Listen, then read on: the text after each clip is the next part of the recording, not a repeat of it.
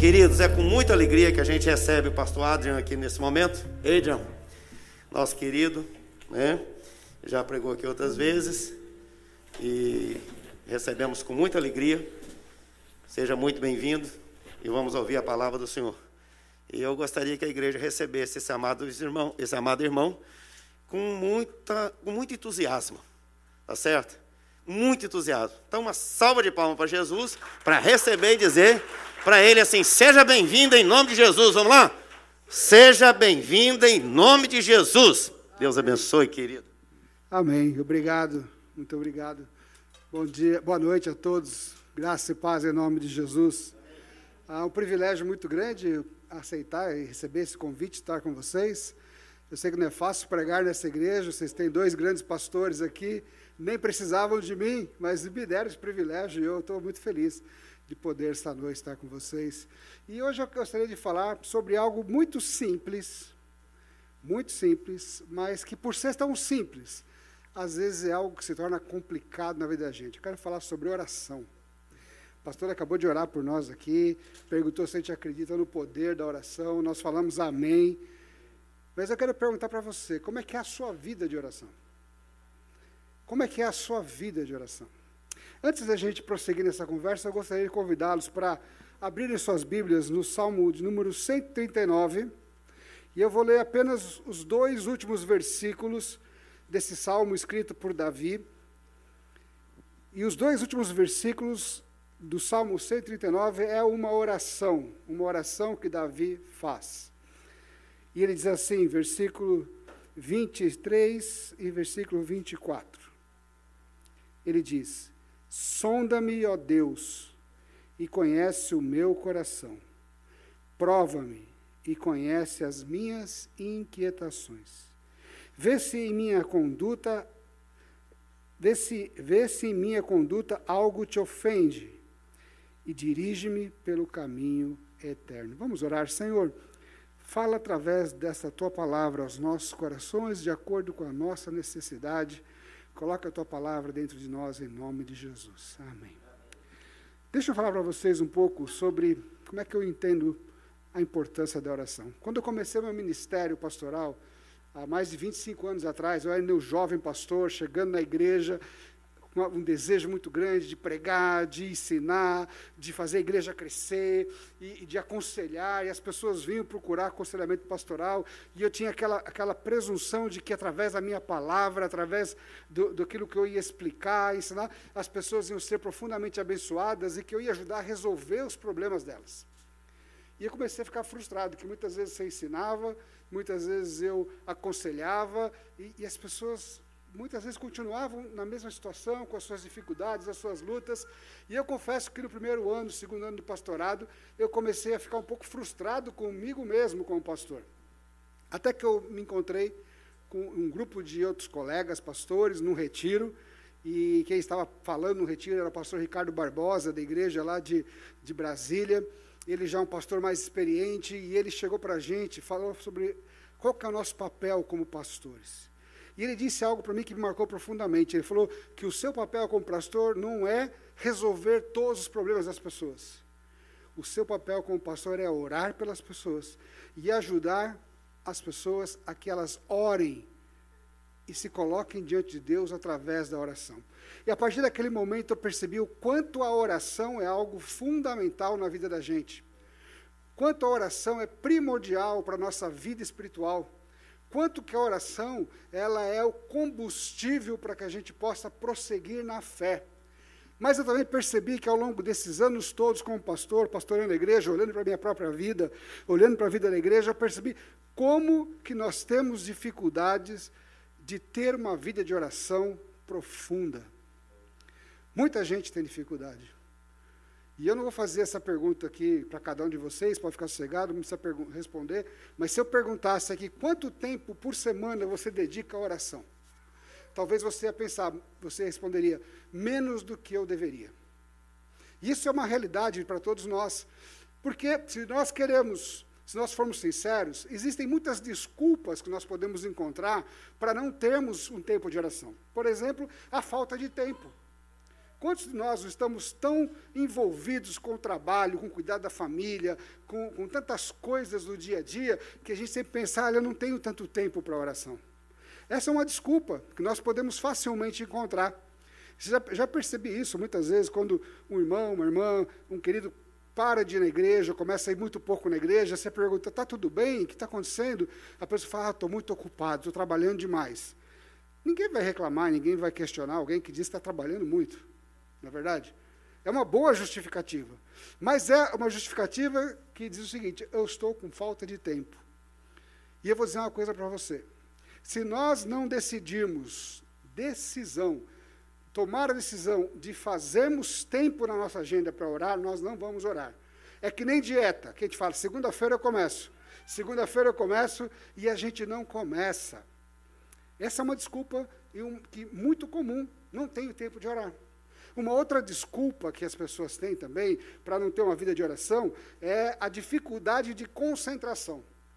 Nós vivemos numa sociedade pós-moderna, ocidental, que é bombardeada diariamente por imagens, e nós temos uma grande dificuldade de concentração. Você quer ver um exemplo?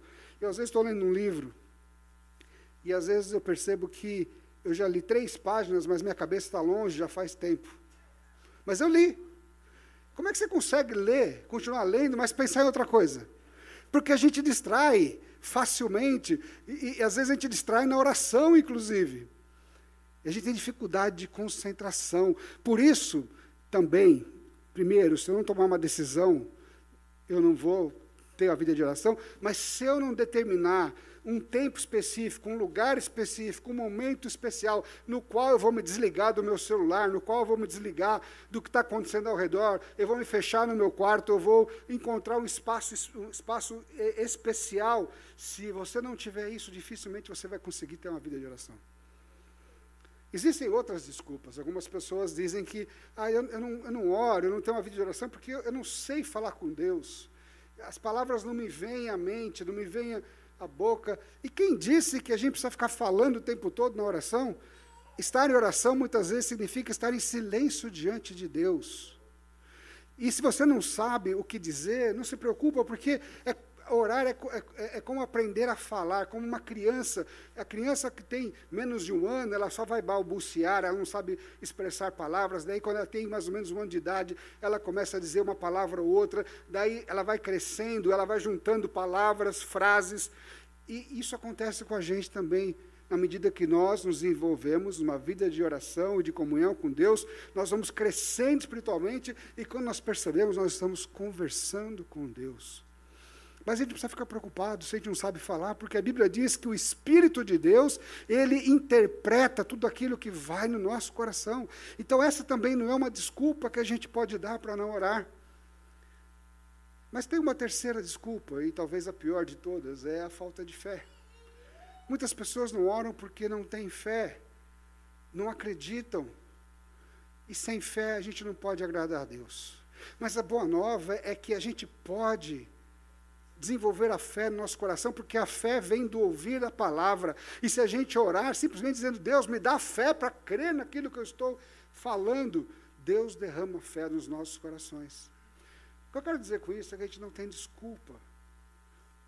A gente pode encontrar várias desculpas, mas nenhuma delas são suficientes para fazer com que a gente deixe de orar. Elas não justificam. Agora, a falta de oração na vida de um ser humano, de um, de um cristão, ela leva o ser humano à inanição, leva o ser humano à fraqueza, leva o ser humano a, a, a não conhecer a Deus. Por isso a oração tem que fazer parte diária da nossa vida, porque é através da oração que nós nos aproximamos de Deus. Mas como orar? Existem vários textos na Bíblia que falam sobre oração. Você pode entrar nos Salmos, por exemplo, os Salmos são orações, orações cantadas. E eu escolhi esse salmo de Davi porque é uma oração curta. Eu queria usar esse salmo curto, de dois versículos, para extrair dele alguns princípios sobre a oração, para te ajudar a desenvolver a sua vida de oração. Vamos ler de novo esse salmo, versículo 23 e 24. Ele diz: Sonda-me, ó Deus, e conhece o meu coração. Prova-me e conhece as minhas inquietações. Vê se em minha conduta algo te ofende e dirige-me pelo caminho eterno. Quando eu olho para esse salmo de Davi e vejo essa oração, essa oração me motiva a orar a Deus em busca de pelo menos três coisas. A primeira delas, versículo 23, quando ele fala: Sonda, meu Deus, e conhece o meu coração, prova-me, conhece as minhas inquietações. Davi, ele está dizendo para Deus, deixando claro para Deus, que ele quer ser conhecido de Deus. Ele quer estar numa relação com Deus sem máscaras. Ele diz: Senhor, olha para dentro de mim e me conhece. E eu gosto muito disso porque a oração que Deus espera, que a oração que move o coração de Deus, é aquela oração na qual nós demonstramos que nós desejamos ser conhecidos de Deus. Sabe que na vida, no dia a dia, no trabalho, nos estudos, nos relacionamentos, e às vezes dentro de casa, a gente não consegue viver 100% sem máscaras. Vocês me vêm aqui, pastor, estou procurando trazer uma mensagem para vocês, coloquei um paletó para ficar bacana, assim, estou de máscara para esconder o meu rosto, senão ia assustar vocês, mas a gente procura sempre ter máscaras. A gente coloca, as máscaras elas nos protegem muitas vezes, porque a gente não quer que as pessoas descubram que a gente é isso, que a gente é aquilo, que a gente pensa desse jeito, mas diante de Deus não existem máscaras. E a oração que Davi nos ensina através desse salmo, ela nos motiva a buscarmos a Deus sem máscaras, a nos expormos diante de Deus e pedirmos para que Ele sonde o nosso coração. A oração que move o coração de Deus é uma oração sincera. Você sabe que você pensa assim, ah, mas é verdade, toda oração tem que ser sincera. Mas eu já me peguei muitas vezes ensaiando frases de efeito para falar com Deus, como se eu pudesse aparecer diante de Deus melhor na foto. Mas isso não é possível. E a melhor maneira que nós temos de orar e de nos apresentarmos diante de Deus é sermos quem nós realmente somos. E Deus nos conhece como somos. Deus conhece as inquietações dos nossos corações. Deus conhece os nossos pecados mais profundos. Deus conhece aquilo que nos perturba, aquilo que nos incomoda. Deus sabe quem nós somos. E quando nós buscamos a Deus, seja no, no íntimo do nosso quarto, naquele momento especial e nós nos colocamos diante de Deus como somos. Nós abrimos a porta do nosso coração para Ele colocar a mão e tratar as nossas feridas, e tratar o nosso ser e, e cuidar da gente.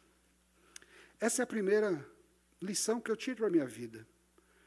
Que a oração pressupõe que nós sejamos sinceros diante de Deus, sem máscaras. Sejamos nós mesmos.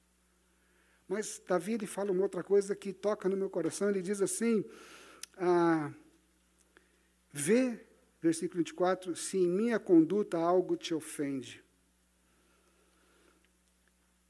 Ele demonstra uma, um desejo de corrigir algo que esteja errado na vida dele. Ele se aproxima de Deus em oração e ele se expõe, ele se abre de maneira sincera, mas ele pede para Deus olhar o seu coração e ele pede, Deus, vê se tem alguma coisa errada no meu coração, vê se tem algo que te ofende. E a oração é o, é o momento que nós temos de maior intimidade com Deus, naquele momento que nós podemos, diante de Deus, pedir perdão pelos nossos pecados e confessar os nossos pecados. Ah, eu sei que não é fácil, porque confessar de verdade os nossos pecados, as nossas limitações, significa reconhecer que nós somos falhos, que nós cometemos erros, que nós não somos perfeitos. Mas a confissão abre o caminho para a graça de Deus na nossa vida. A confissão é aquilo que Deus quer ouvir. Por isso que Jesus, no Sermão do Monte, ele diz: Bem-aventurados os humildes de coração, e aqueles que reconhecem que são pecadores. Você sabe qual é a oração que eu mais gosto da Bíblia? Eu tenho uma oração preferida. Não, essa é uma das que eu gosto, mas eu gosto daquela oração que o cego Bartimeu faz quando ele ouve que Jesus está passando. A oração dele é simples: Jesus, filho de Davi, tem misericórdia de mim a oração é um tempo de nós nos aproximarmos da misericórdia de Deus. Mas nós só nos aproximamos e nos apropriamos da misericórdia de Deus quando nós confessamos, reconhecemos nossos pecados e confessamos os nossos pecados. Então, primeiro, essa oração Davi nos ensina a nos apresentarmos diante de Deus sem máscaras. Segundo, a confessarmos nossos pecados ao Senhor. E terceiro, essa oração é muito interessante. Ele termina assim: E dirige-me pelo caminho eterno, guia os meus passos. Davi demonstra um desejo de seguir pelo caminho de Deus, pelo caminho eterno. Ele, ele demonstra um desejo de não seguir por sua própria conta, com seus próprios passos, com sua própria mente, mas ele coloca à disposição de seguir o caminho dado por Deus.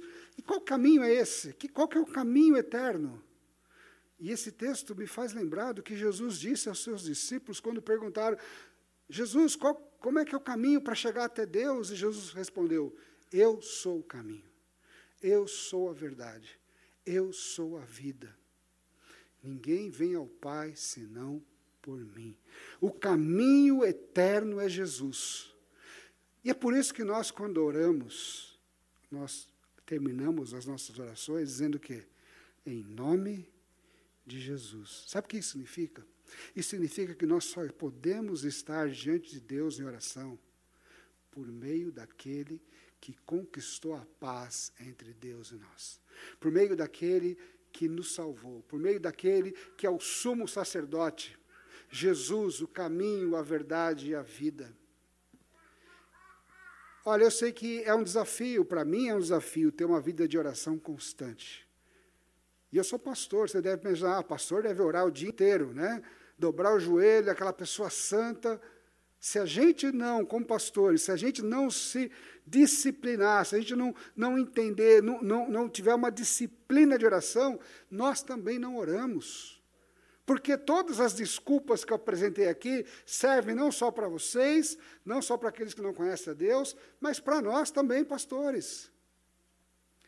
Mas quando nós entendemos que o único caminho para, nos, para o crescimento espiritual, para uma vida com Deus, para desfrutarmos das bênçãos de Deus, é o caminho da oração, a gente toma uma decisão. E a gente então aprende a orar. E a gente se expõe diante de Deus. A gente confessa o nosso pecado. A gente pede para Deus, guia os nossos passos, guia os meus passos. Eu sei que talvez seja difícil para você, como é para mim, orar. Mas a gente pode começar uma vida de oração com essa oração aqui. Vamos orar juntos essa oração? Feche seus olhos, curva a sua cabeça. A gente pode orar assim: Senhor, Deus Pai querido, sonda o meu coração, prova a minha vida, conhece as minhas inquietações Vê, Senhor, se existe algo errado em minha conduta. E dirige-me pelo caminho eterno. No nome de Jesus, o meu Senhor. Amém. Que Deus te abençoe em sua vida de oração. Que Deus te dê motivação, desejo, porque não existe lugar melhor para se estar do que aos pés do Senhor. Deus abençoe.